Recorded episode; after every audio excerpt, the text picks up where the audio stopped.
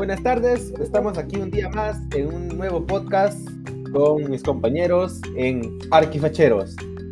Ahora, en este día, bueno, en esta tarde, vamos a hablar sobre la perspectiva. Este es un tema muy interesante, así que estén muy atentos. Eh, primero que nada, voy a saludar a mis compañeros. Eric, ¿cómo estás? Muy buenas tardes con todos los presentes y todos los oyentes.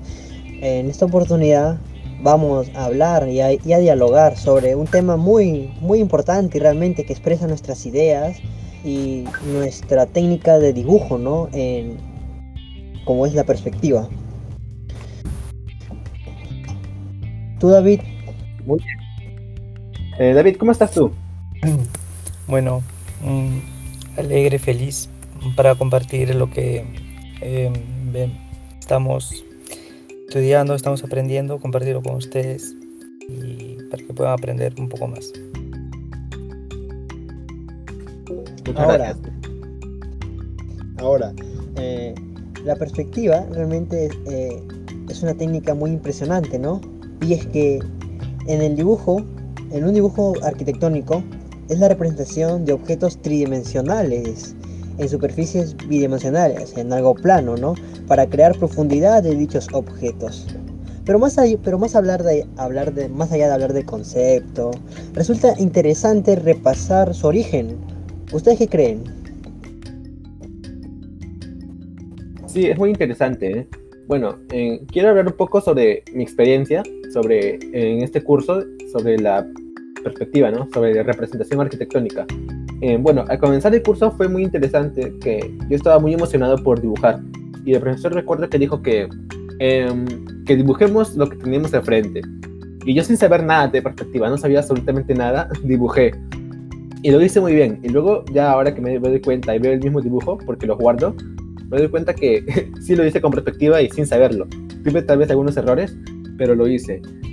Y es un tema muy interesante, ¿no? Porque es interesante que tú en una, en una hoja, en un plano 2D, puedas eh, hacer un dibujo en 3D.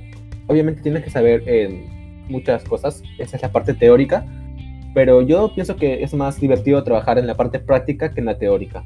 Eh, David, ¿tú qué piensas? Bueno, de mi experiencia me ha parecido muy bien, me ha facilitado en muchas cosas. Y creo que es algo que nos puede ayudar a todos, ya sea aunque no podamos dibujar muy bien y todo aquello. Sí, y es que yo también voy a mencionar mi experiencia y es que cuando el profesor dijo que teníamos que dibujar lo que tuviéramos al frente o nos dio otra alternativa, ¿no? La cual era trabajar con cajas, colocar unas cajas en una posición y nosotros dibujarlas, ¿no? de, desde, desde un punto, desde un lugar, no movernos, ¿no? Porque si nos movemos la vista cambia de dirección y, y, la, y la figura, bueno, pierde, pierde la perspectiva, ¿no? Pierde el ángulo, ¿no? Y, y eso va también de la mano de la teoría y realmente tener eso eh, muchas veces es complejo. Es por eso que surge la teoría, ¿no? Desde, eh, desde el punto, de, punto de, de la persona, eh, el plano de tierra, el punto de vista, y realmente esas pequeñas cositas son los que son en las que en las que muchas veces da, da al dibujo la perspectiva a que sea perfecta. Tienes razón. Y es algo muy interesante lo que dices porque sí no recuerdo que en, las clases como tú dijiste el profesor dijo que pongamos cajas y que las dibujemos pero cuando nos dijo eso aún no nos había enseñado eso de perspectiva.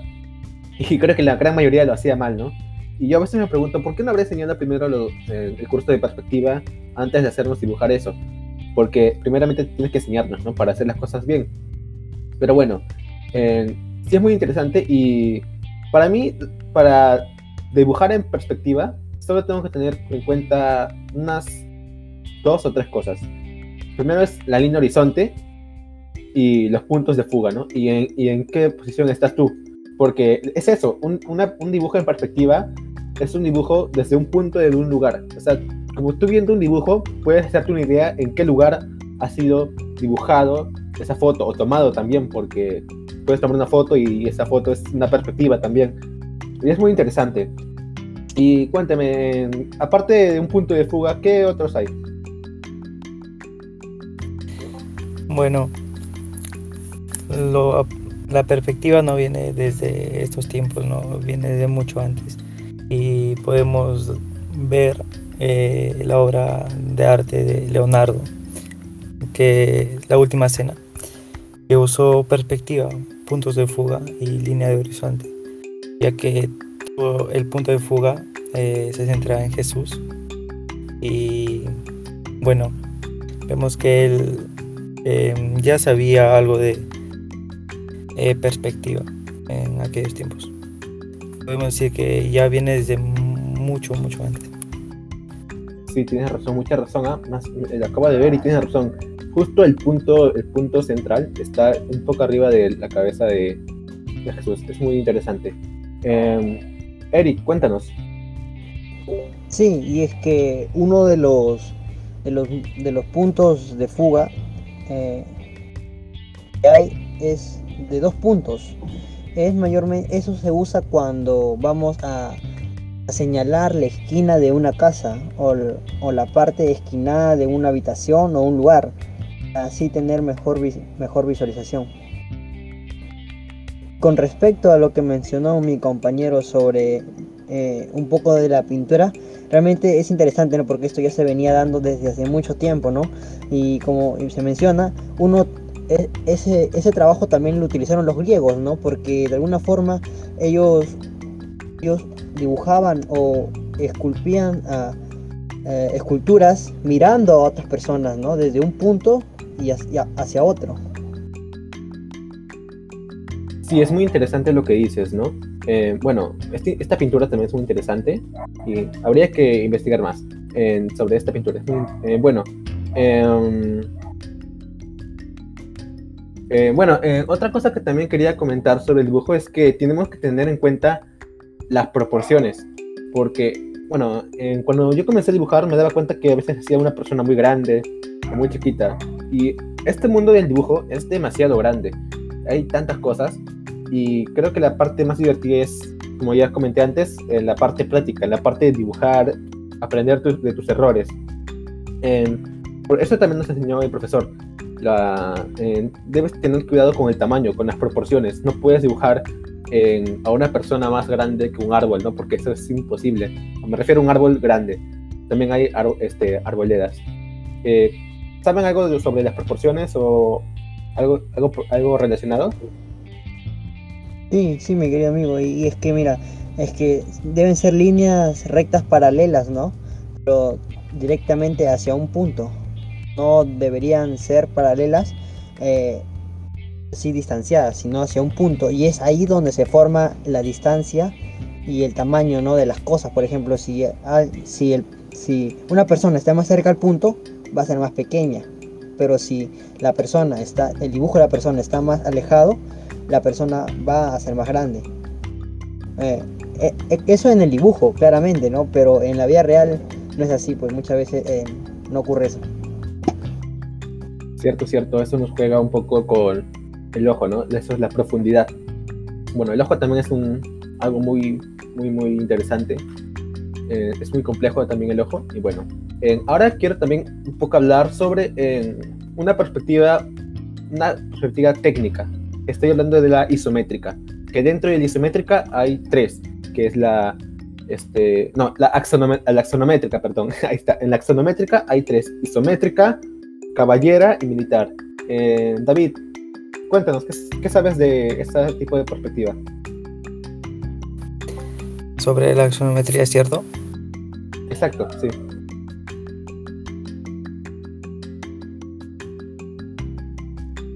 Eh, sí, eh, bueno, yo comento que sé que ese tipo de perspectiva, porque es un tipo de, perspectiva, se usa más en el dibujo técnico, ¿no? Para, para ver el tamaño real. Es, algo que quería comentar es que en una perspectiva con un punto, dos puntos de, fuga, hasta tres puntos de fuga, tú no puedes medir las cosas, porque las medidas son irreales. por ahí también escuché y leí que no podemos confiarnos de un dibujo con perspectiva porque ninguna de las medidas son reales. Como me comentó mi compañero Eric, una persona tú lo puedes ver, eh, tú lo puedes ver chiquito, pero si tú lo mides, no es lo que mide, no, no, es eso que mide, es más grande la persona, sino que en el dibujo está más al fondo. Por eso es que mide menos. Pero eso no pasa en la perspectiva isométrica.